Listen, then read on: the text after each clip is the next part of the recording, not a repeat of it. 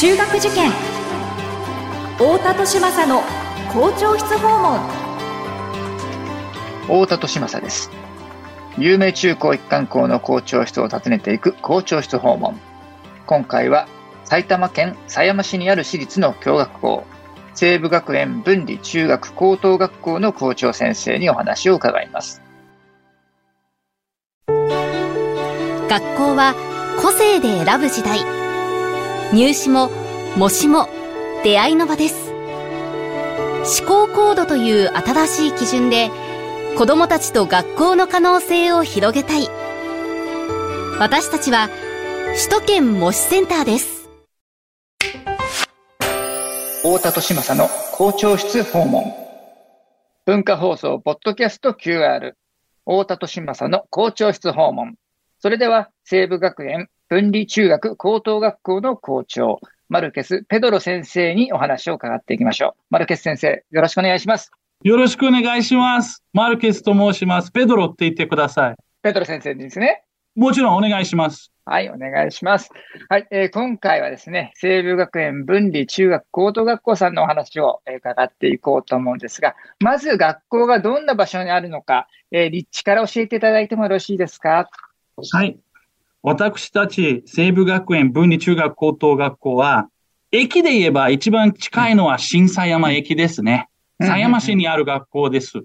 で、はい、うちの学校は、えー、スクールバスがありまして、えそのスクールバスがですね、新狭山駅から約10分、もう一つありまして、稲荷山公園駅から、えっ、ー、と、約20分で学校まで行きますね。で、あの、三つ目は川越駅の西口から、そこからは、そこも約20分で、ここに来ることができます。で、えっ、ー、と、四つ目、えー、東飯能駅からもバスが出ます。これは30分ぐらいですね。少し距離がありますので。で、最後に鶴ヶ島駅からも20分で、うちまで来れます。で、これは全部スクールバスですね。はい、なるほど。その学校の周り、どんな環境だったり、はい、はい、えー、緑がたくさんありますね。自然の中にありまして、うん、なるほど。学校の歴史とも関連すると思うんですけど、創立者の佐藤秀樹先生が、この学校を、うん、えー、まあ、川沿いに作りたいというお気持ちがあったそうです。それはなぜかというと、イギリスの伝統的な大学は、みんな川沿いにあります。という信念から、えー、そうですね。で、うちは、あの、新狭山のもう緑の中にありますので、うん、まあ、現代人にとってはグリーンと触れ合う機会っていうのがね、うん、あの、最近、あの、太田さんもご存知かと思うんですけどね、はい、機会が少なくなって、それが貴重なところではあると思います。すね、はい。えー、なるほど。イギリスの学校の雰囲気を、ね、参考にされて、えー、場所も選ばれたということなんですね。はい。建物も結構、ハリーポッターの世界みたいな、お城に見えるような校舎なんですね。はい。そうなんですか。不思議な学校です。私、日本のいろんな学校、勉強で、そして仕事で、あの、行かせていただいた経験がありますが、こんな特徴的な校舎は初めて見ました。本当に綺麗です。そうですか。はい。ありがとうございます。まあ、そういったね、不思議な、あの、特徴のある、えー、校舎、えー、そして緑に囲まれた環境の学校だということなんですけれども、その学校の中の生徒さんたちのご様子、最近いかがでしょうか？素晴らしいご質問でありがとうございます。はい。とですね、この前私は高校2年生の男の子にこういうことを言われました。この学校はペドロ先生が来てから、うん、自分の手で変える学校、変えることができる学校になりました。っていうふうに言ってくれて、あの、拍手してきたんですね。あの、えー、握手あ、すいません、握手。日本語が微妙なのですいません。いくら勉強してもね。シェイクハンズね。はい。はい、えっ、ー、とですね、私がこの学校に来た初日に、こういうプロジェクトをかけました。全校生、中学生、高校生全員に、はい、えー、学校を変えましょうプロジェクトっていうのをかけて、みんなからいろんなアイデア、あるいは指摘、私から見れば学校のここが足りないぞ、みたいな話も、あの、こういうのがあればいいな、みたいな話も、生徒からいただいたんですね。で、その中で一番多かったのは、携帯電話の利用に関してでした。ほうほ私が、えーこの学校の校長先生に、えーうん。なったのは4月、今年4月なので、今年4月なんですね。まだなったばっかりです。本当に2日もので、いろいろ頑張りながらやってますが。で、まあ話戻りますと、えーはい私来るまで、携帯電話が禁止でしたね。この学校の中で。あの、利用禁持っ。てきてもいいけども、中に入ったら使っちゃダメですよ。その通りですおっしゃる通りですねなるほど。はいえええでも、あの、生徒たちは、えっ、と、もちろん授業の中ではなくてね、授業と授業の間とか、昼ご飯の時とか、あの、うん携帯使いたいという気持ちが。えうん。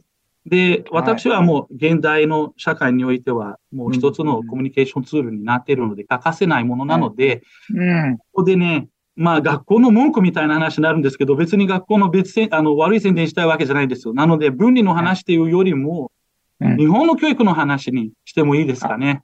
日本の教育。に、えっ、と、もう長く私携わらせていただいてるんですが、どこ行っても、あの、大体ちょっと硬いところがありますね。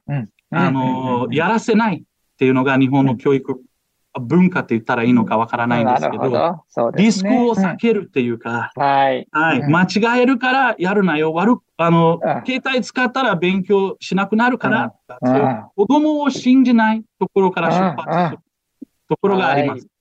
で、はい私はもう若い人間、何歳でもいいから、人間には判断力っていう力があると思うんですよ。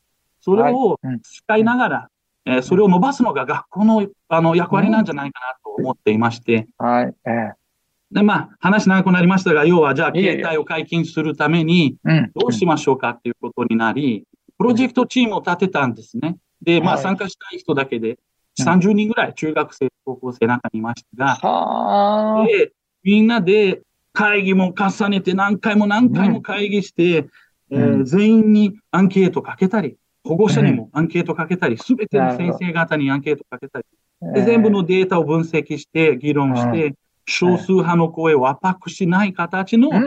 ガイドラインを作ったんです。でそのガイドラインは、まあ、要はう、ん。いつ使っていいか、どの形で使っていいのか、で、うん。どんな形使っちゃダメなのか、うん。そして使っちゃダメなシチュエーションで使ってしまった場合は、どんなペナルティがあるのか、うん。これも生徒指導の先生方と組んで、ちゃんとしたガイドライン作りました。これ3ヶ月間でやったプロセスですが、結果的に携帯が解禁になりました。生徒のプロジェクトのおかげで。で、一つ自慢の話になりますが、うん。えっ、と、語り場ってご存知かと思うんですけあど。はい。語り場のルールメイキングコンテストで、うんうんうん今年、うちのこの携帯のプロジェクトが全国優勝しましたね。優勝の。あ、そうです一つのか。作品、一つのプロジェクトですかね。うん6つ選ばれたんですけど、あその中の一つです。なるほどね。語り場さんっていうあの NPO そうです。あの法はい。人が、結構大きな、あの NPO 法人としては大きな組織があって、その組織が、あの、自分たちで生徒のたちの力で、あの、学校のルールを変えていきましょうっていうね、そういうプロジェクトをやっていて、そのコンテストがあるんですよね。それですで、。ありがとうございまます。す。素晴らしい。ね、そしてその先ほどそのペドロ先生おっしゃった、あの、少数派の意見を圧迫しない形でまとめていくっていうね。そうあのーこれを思いついたのは高校1年生の子でした。はあ、素晴らしい。会議の中でポツンっていつも喋らない子ですよ。あ、静かな子で手挙げて、ああのね、でも反対してる人たちの声はどうなのって言って。いや、そこから議論がね、またもうすごくもう最初からリセットされた部分があって、非常にいいプロジェクトだったと思いますよ。本当ですね。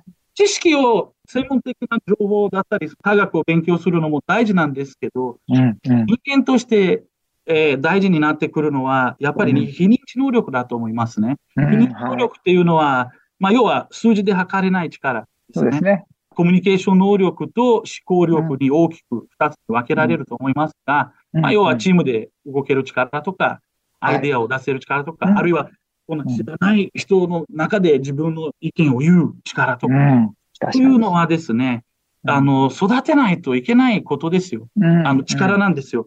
あの。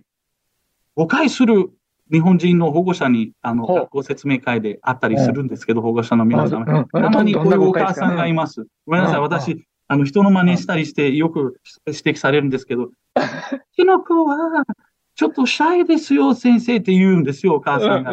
でもそれはね、人格じゃないと思うんですよね。あもちろん人格な部分もありますが、うんうん、ありますね、うん。ありますが、その自己表現力だったりっていう、あの、そういった力は練習しないと伸びない部分があると思うんですよ。で、日本の学校の授業を見てると、残念ながらそういった力を支えるような授業になっていない部分が多いんですね。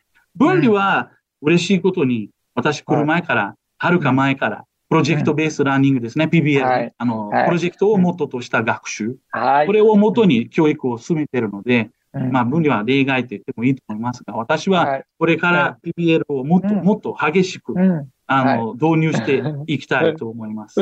はい。なるほど。でももう、ペドロさんの語りがもうエネルギッシュで。ありがとうございます。すみません、長くなっちゃって。とんでもない、とんでもない。すごい。いや、でもね、その学校の宣伝ではなくって、ペドロ先生の立場から見える日本の教育、あの、全体に対してのご指摘をいただいていると思って、すごくリスナーさんたちにとってもね、あの、考えさせられる会になるんじゃないかなっていうふうに思いますけれども。はい。まあ、そんなね、あの、学校を変えましょうプロジェクト、えー、っていうお話ありましたけども、他にもまだ最近のご様子ってありますか？ありますね、話せること。えー、いいですか？ありがとうございます。いいすえー、えー、どうぞあの、まあ、あの、おっしゃる通り、私、学校の宣伝というよりも、うん、日本の教育の話をしたいです。この学校、えー、分離さんには申し訳ないんですけど、この学校を、なんて言うんだらいいんですかね、示唆にしたいです。示唆にしたいです。この国の教育制度は物足りないと私は感じてます。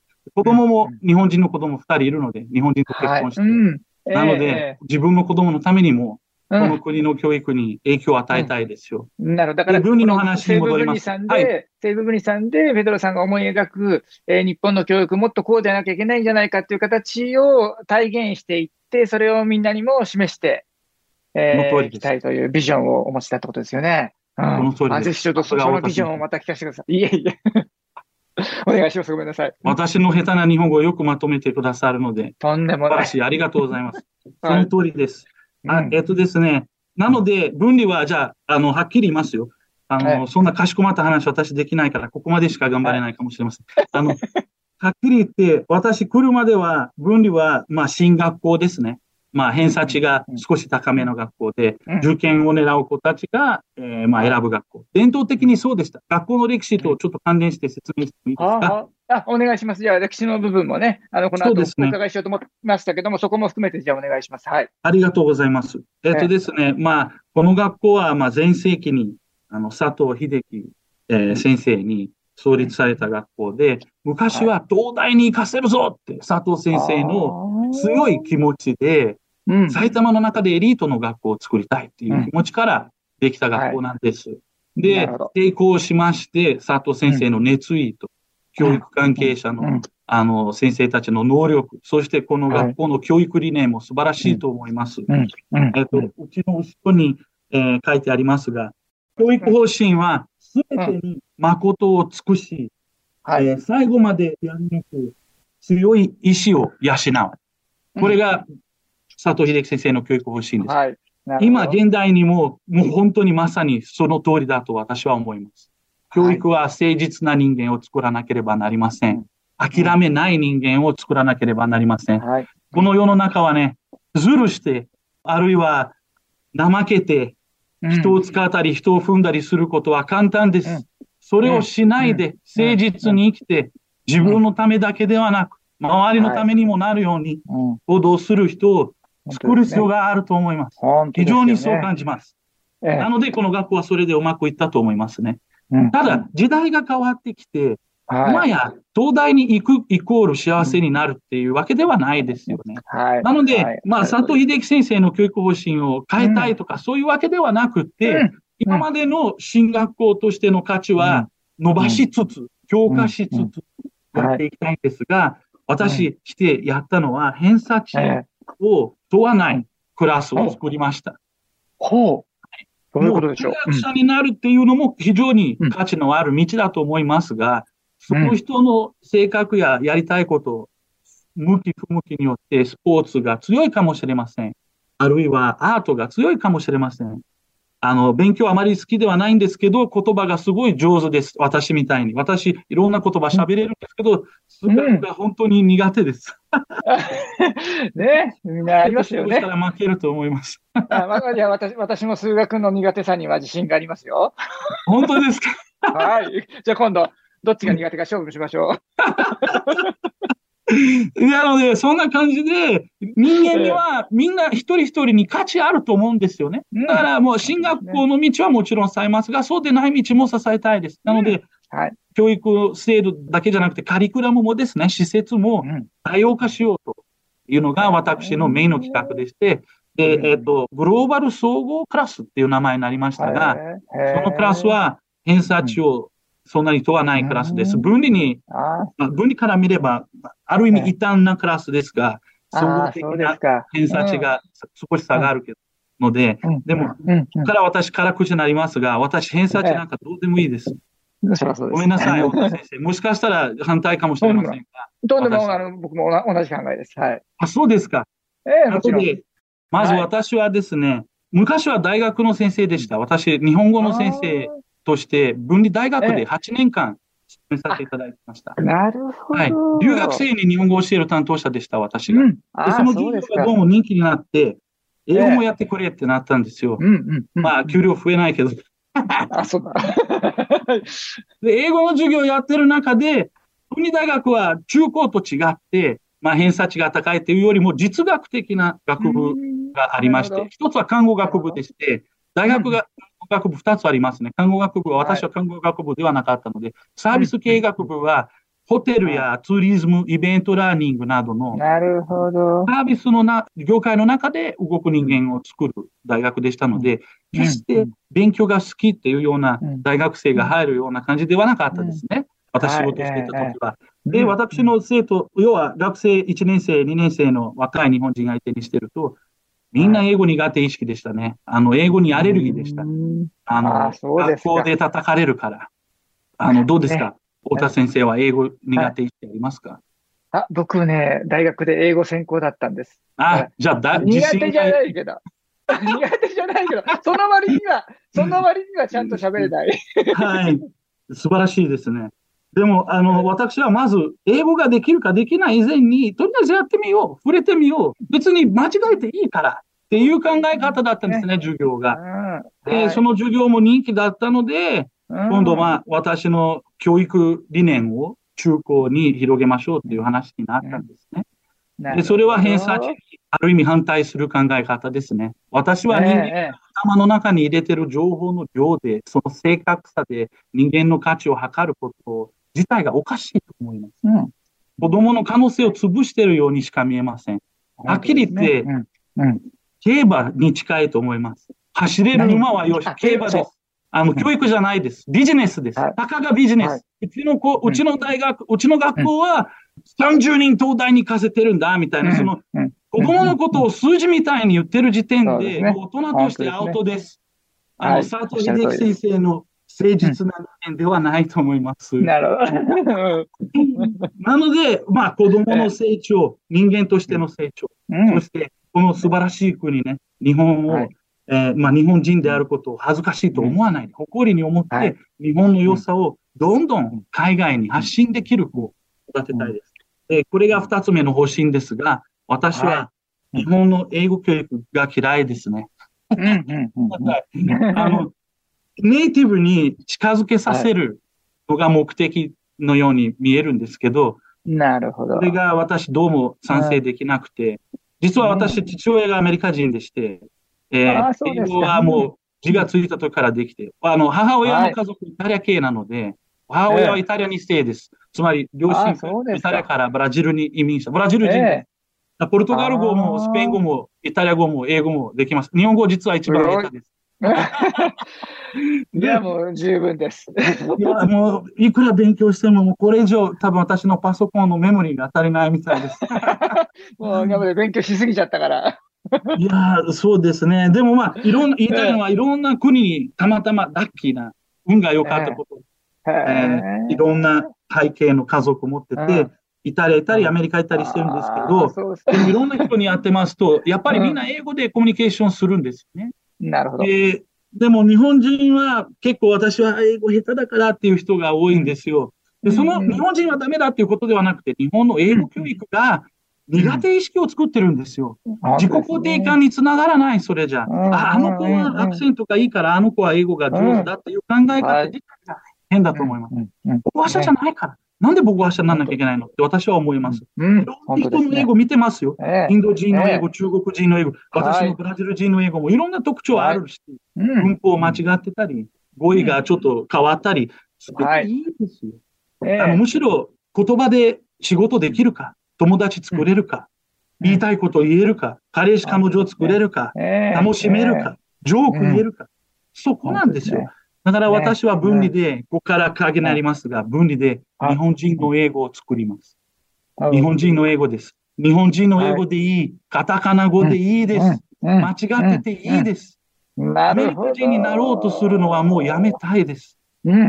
私はね、日本語が好きになったんですよ、先生。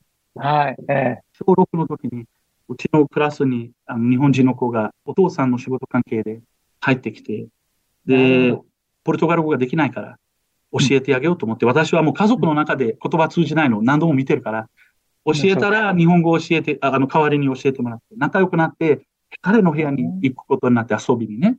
で、ファミコンがあったんですよ、当時は。今の子たちはスイッチとかですけどね。はい。僕はマリオでしたね。それをやりに行ったら、漫画のポスターが壁に貼ってあって、漢字に出会ったんですね。で、漢字はもうびっくりしました。本当に。顔から目が飛ぶみたいな感じでびっくりして。何これ？そこまでは私の人生において、みんなにあなたは言葉の天才とか家族に言われるんですよ。通訳やったりしてるから。イタリア語しかできないおばあちゃんに英語で言ってるお父さんの発言を通訳して、隣で弟がポルトガルで言葉をかけてる。でも、そんな私は言葉得意って思ってた私はそこで、これは全然わかんねえや。で、もうこれ、かっこいいってなったんですね。これを勉強したい。なるほど。そこで、健太君って言うんだけど、健太君のお母さんに教えてもらって、最初は。その後は日本人の継承語教育っていうんですかね。ブラジルに刑事のはい、私しかいなかったです、日本人の顔して あでもそれはすごいですね。やっぱその漢字を見た瞬間に、多分そのペトロ先生の進むべき道がこれだっていうふうに、おっしゃる通り、先生、いいところを掴んでいただけますね。素晴らしいですね。その時に私が生まれました。今のペドロはその瞬間に生まれたんです。で、子供二人いるから、その時にもう複数の人生がその時に生まれたんですね。ちょっと泣きそうになっちゃうから、あの、そうですね。だから、私はこの国大好きです。日本語と恋に落ちて、今も恋に落ちていますよ。ああ、素晴らしい。ただ、あの、20年ぐらい日本に住んできて、どんどんこの国が元気なくなっていってるのを見ている。先生もその辺は懸念されてるかと思いますが、はい。あの、なので、もう自信を持って、日本とてもいい国なんですよ。うん、とてもいい国民ですよ。うん、そこはね、日本の良さを、ブロークンイングリッシュで、恥ずかしいことなく、胸張って、あり得る人間を作らなければいけないと思います。ありがとうございます。ね、ペドロ式ブロークンイングリッシュで。私式じゃなくてもいいです。それを西武文理でまずはカリキュラムとして体系化して、で、ほら、こんな風にね、多少、あの、発音が、アクセントがちょっと違っても、多少文法はね、違っても、こんなにちゃんと自分の考えを、えー、伝えることができて、相手を思いやることができて、はい、相手を笑わせることができてって、こんな素晴らしい英語ないじゃないかってね。そういう私もそう思います。ね。おっしゃる通り。すごく、すごく伝わってきます。ペドロさんのその、ありがとうございます。ビジョンが。うん。ただ、うちの学校では、叩くのではなくて、応援しながら一緒に伸びていく。そういった教育をやっていきたいな。うん。いや、これもう、英語教育に限らず、せっかくだから英語も、例えばまあ中学生なんかから本格的に始めて、少しでもね、できるようになってるはずなのに、その中でなぜかみんなが苦手意識を持ってしまって、やめとこうって傷ついちゃうんですよね。新しいことをやることによって。本当は少しでも新しいことできるようになってるのに。そうですね。ではなくて、で、それは先ほど先生おっしゃっていたその偏差値っていう、まあ偏差値って人と比べるための方法じゃないですか。はい。で、比べることによって、一部のトップの人たちはいいのかもしれないけど、それ以外の人たちがみんな傷ついてるっていうことを、うん、これ、英語教育だけじゃなくって、他の分野の教育においてもね、それが多いし、だからこそその先生おっしゃったように、その日本っていう、まあ、社会全体が自信を失っちゃってるっていう、みんなが自信を失っちゃっていて、うん。それがね、社会全体の雰囲気を作っちゃってるっていうね。はい。偏差値はそこ大きい要因だと私は思っています。本当ですよね。うん。学校は成果を追求するのではなくて、はい、個々人の成長を追求しなきゃいけないと私は思っている。で、その、あの、分離の話、もう一つだけありますが、い、いですか？え、お願いします。お願いします。来年から、4月からですね、PBL を増やします。で、どんな PBL かっていうと、PBL とあの、プロジェクトベースですね。生徒が主体的に、はい。先ほどの携帯のプロジェクトのようなプロジェクトですが、はい。ええ。まあ、今ですね、私、教育学の勉強をたくさんしてて、生徒主体的な、あの、生徒主体教育の限界線がどこかっていうと、学校自体ですね。学校の資源。まあ、要は、あの、悪い例で言えば、じゃあ PBL やります、プロジェクトやります、はいはい、プロジェクト会議して、ものづくりして、で、発表します。うん、で、みんなでイエーイって終わり。はい、これが一番悪い例ですね。これ、教室の中でとどまっちゃうから、うんうん、がないのだけじゃなくて、なるほど。うん。うん、その、あくまでも大人になった時のための練習だよみたいな感じに過ぎないですね。そこが、今の教育の詰まってるところって言ったらいいんですかね。ね。PBL って言いながら PBL の型にはめちゃってるっていう。そうですね。形にはまる部分もあります。ね、おっしゃるとり。だから私はそこをどう解決するかといえば、やはり学校っていう枠を超えるしかなくて、なるほど、えー、自治体と民間企業と協定をたくさん結んで、実社会における本当のプロジェクト、もう遊びのプロジェクト、教室の中でやるだけのプロジェクトじゃなくて、例えば本物のゲーム開発、IT 企業と組んで、高校生がもう自分のゲームを、本当のゲームですよ。売れたら売れたでいいじゃないですか。そういう人間が必要です、この国に。高校生の時からこういうアプリ開発しました。はい。だから私はだから来年から、えっ、ー、と、いろんな企業と組んで、えー、PBL を、まあ今のところは12個プロジェクトがあります。はい。ああ、そうですか。うん。それはあの、近々ホームページにあげますので、ああ、そうですか。いただければと思います。はい。ぜひ拝見いたします。はい。ね、あの、新しい、まあ、英語教育にも挑戦し、そして、えー、もうガチのプロジェクト教育にも挑戦していくと。まあ、これがね、近々この言い方私盗んでもいいですか、先生。ガチのプロジェクト。もちろんです。ガチのプロジェクト。めちゃくちゃかっこいいですね。ね。ありがとうございます。遊びじゃないんだっていうね。えー、いうことに挑戦されていくという、ペドロ先生率いる、えー、現在の西部学園分離中高さんなんですけれども、ではそのですね、えー、教育のエッセンスを、え一般のご家庭でも取り入れるヒントですとか、はい、子育てのアドバイスのようなことをいただければありがたいなと思うんですが、いかがでしょうか？はい。この話一番したかったんですよ。なぜかっていうと、私、子供が今二人、ね、ちっちゃい子供が二人いて。まだ小さいんですか。うん、はい。一人二歳、もう一人赤ちゃんです。男の子と女の子です。じゃあ子育てもまだ大変じゃないですか。まあ、なんとかうちの妻がもうスーパーワイ彼女のおかげでなんとかなってます。うん、はい。で、はい、えっ、ー、と、子育ての、あの、話も含めてお話をしたいと思うんですけど、まず、うちの教育のエッセンスといえば、はい、やはり二つです。今の時代に不可欠なのは二つの力です。うん、主体性。はい、まず主体性です。自分で動く力ですね。自分で判断する力。はい。で、もう一つは自立性ですね。自立性です。はい。うん、あの、自立は、律する立つのと、セルフコントロール。そうです、セルフコントロールです。うん、うん、なぜかというと、権力に依存する人いるんですね、この国の中で。指示待ちって言ったら言い方悪いんですけど、うん、課長が言ったことはやりますけど、はい、課長の言ってないことはやりませんっていう。はい、これはもう教育から来てるんじゃないかなと思って。日本の小学校はまだ、あの、世界的に想像力を育むことで有名な、中学校からが下り坂かな、そういう意味で言えば。ね。で、あの、もう、中学校から自分で動く力、うん、自分で判断する力、あの、大人の言ってることだけに頼る人にならないように、自分もインアウトプットするような人間になる。で、それをやるためには何をやればいいかっていうと、必ず失敗しなきゃいけないです。本当です。はい。思いませんか？私も人生で大きく挫折したこと何度かあるので、うん。うん。あの、辛いですけど、立ち直るたびにうん強い自分が戻ってきますよね。前よりも。で学校は、その子供が転んだ時に手を伸ばす施設です。立ち上がりなさい。うん大丈夫だ。うん私たちがついてるので、うんそういうふうにならなきゃいけないですね、学校は。はい。うん。ただ、偏差値教育は、落ちるな、失敗すんな。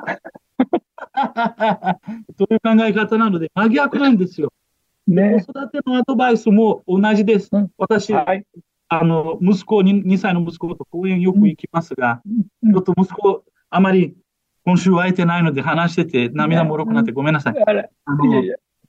公園行くとね、妻が一緒に行く場合はこういう感じになります。うんあの、砂のところあって、そこ行くな妻が言う言うんですうん。行くな失敗するから。あの、ね汚いからとか、あの虫がついてるから。はい。で、いけないんです。彼は私の顔を必ず見るんですよね。ええみたいな。あれだけで行くときは私放置するんですよ、まず。で、砂にいて、ボツンって顔でさ、突っ込んで、転んで、顔から突っ込んで、泣いて、戻ってくると、ああ、一緒に洗おう、みたいな、それ、うんの体験じゃないかなって私は思います。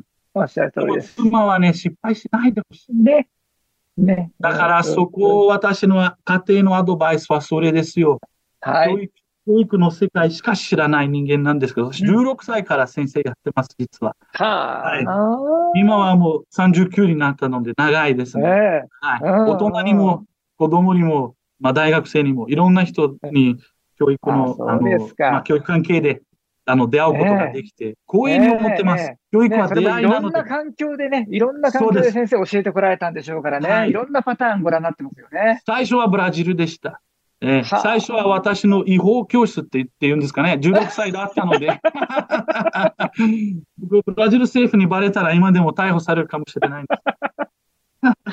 でもあのもう大丈夫です。あ会社のの時、間経ってますから。うん、あ、すみません。あの、会社の、あの、社長さんに英語を教えるっていう教室だったんです。ああ、そで、うです子供だから、彼らは自分の英語恥ずかしいことなく間違えるんです。そうですよね。その時から私は、教育は間違えてもいい教室っていうのがいいのかなって思ったんですが、私はまだその時知識伝達型教育をしてたんです。うん答えを与える先生でした。今私は答えを与えたくない先生です。うんあの、あなたの答えを一緒に見つけましょう。転んでもいいから、失敗してもいいから、転んだ時は私手を伸ばして、立たせて、じゃあなぜ転んだか、次転ばないようにするのにどうしよう。それを一緒に考えよう。これをやらない限り、うん先生がいないといけない生き物になっちゃうじゃないですか。本当ですね。それが問題なんだなと私は思うので、アドバイスとして、これですね私、だから自分の子供に対して行っている家庭の教育を、この学校の教育エッセンスにしています。もうどんどん転んでいいよ。どんどん汚れていいよ。ね。えーはい失敗をして、えーそこからじゃあどうやったらえーやり直せるのかとかね。どうやったら次うまくできるのかっていうことを、えー体で学んでいく、ね。自ら学んでいく。教えられるんじゃなくてええ自分で気づいていくね。ええそういう教育を西部分離でもこれからしていくし、えー一般のご家庭でもね、そんな視点で、えー子供と、えー関わったらいいんじゃないかというアドバイスをええいただく。みんな失敗しますよ。私も、私だってこのポッドキャストで何度も失敗してて、言いたいことを言えなかったり。だから、失敗すると、偏差値教育のもとで育ってる人間は、失敗すると自分には価値がないから自己肯定感がなくなっちゃう。本当ですよでね。それはメッセージとして残してもいいですか、私、中学生、高校生にメッセージとして残したあ、いのは、ぜひぜひお願いします。うん。自分が悪いって思わないでください。あ、まだ自分を作ってる途中なのにうん、自分足りないって思わないでください。誰かにあなた足りないって言われたらうん、行く必要ないです。私はお前は足りないって言われつつ、ここまで来てます。うん今も言われてます。うん諦めません。皆さんも諦めないでください。はい。ありがとうございます。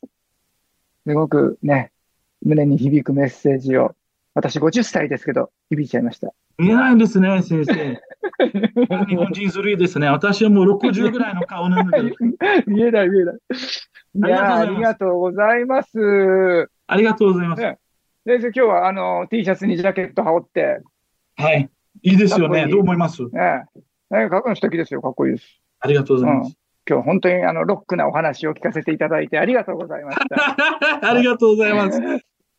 校長室訪問。